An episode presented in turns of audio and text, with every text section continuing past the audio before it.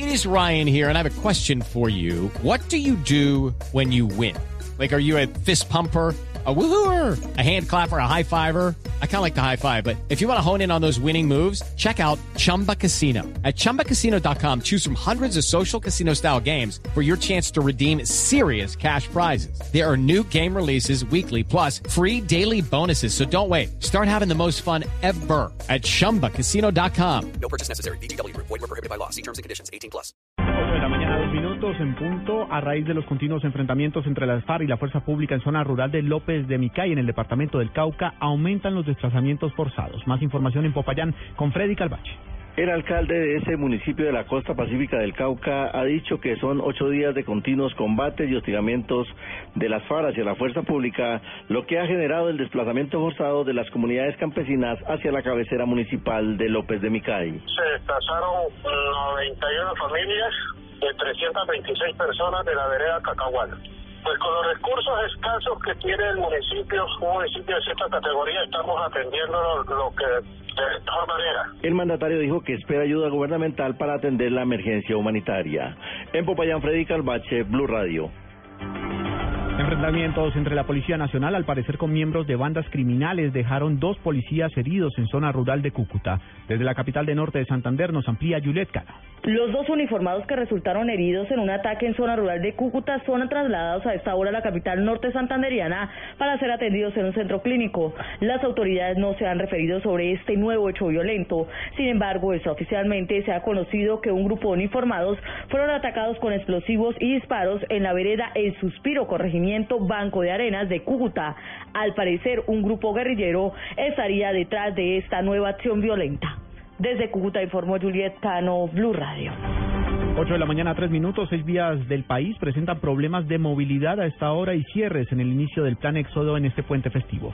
El reporte con Daniela Morales. El coronel Juan Francisco Peláez, el director de la Policía de Tránsito a nivel nacional, aseguró que hay varios cierres en este momento. Las zonas afectadas son Cartagena, Puerto Rico, Melgar, Pamplona, Santander y Cauca. Tenemos un cierre total en, en Cartagena, en el sector de San Onofre, Cartagena tenemos eh, en frente Puerto Rico un paso restringido, un paso a carril.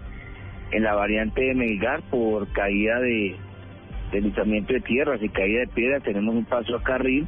De igual manera, entre Pamplona y La Lejía tenemos un cierre total también por pérdida de banca.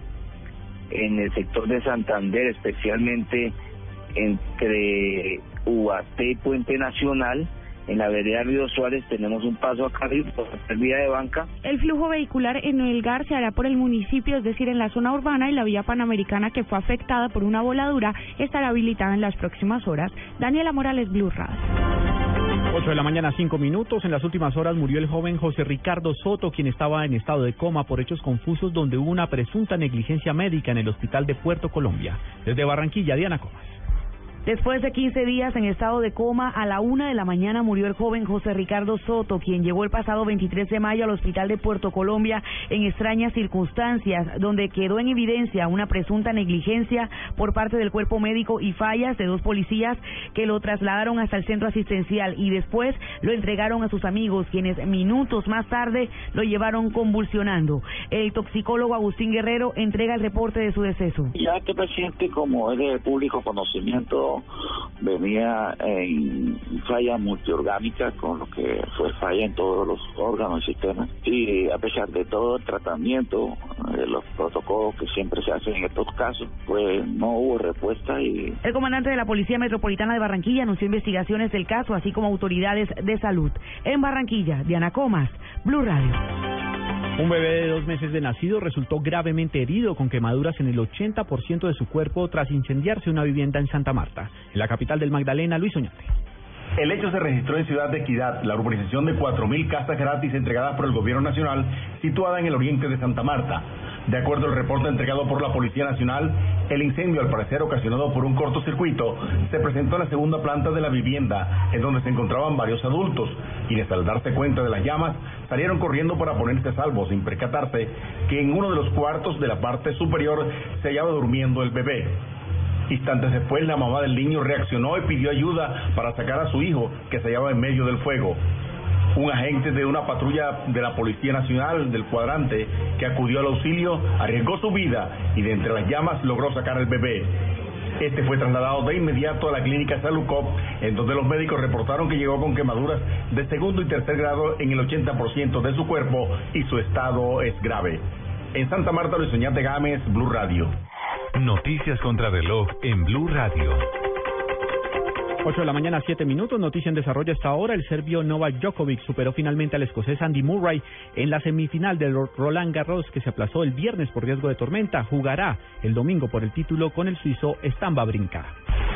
La cifra que es noticia, la policía encontró en el valle nepalí de Langtang los cadáveres de 53 personas, entre ellos los dos españoles que fueron sepultados durante una avalancha que se produjo en abril tras el devastador terremoto que sufrió Nepal. Y quedamos atentos a España, que podría decidir retomar los vuelos del Airbus A400M tras una reunión que mantendrán los responsables de la compañía el lunes, que analizarán en esta reunión las causas del accidente del mes pasado. Lo acaba de indicar el ministro de la Defensa español, Pedro Morenés. Ampliación de estas y otras informaciones en blueradio.com. Continúen con En Blue Jeans.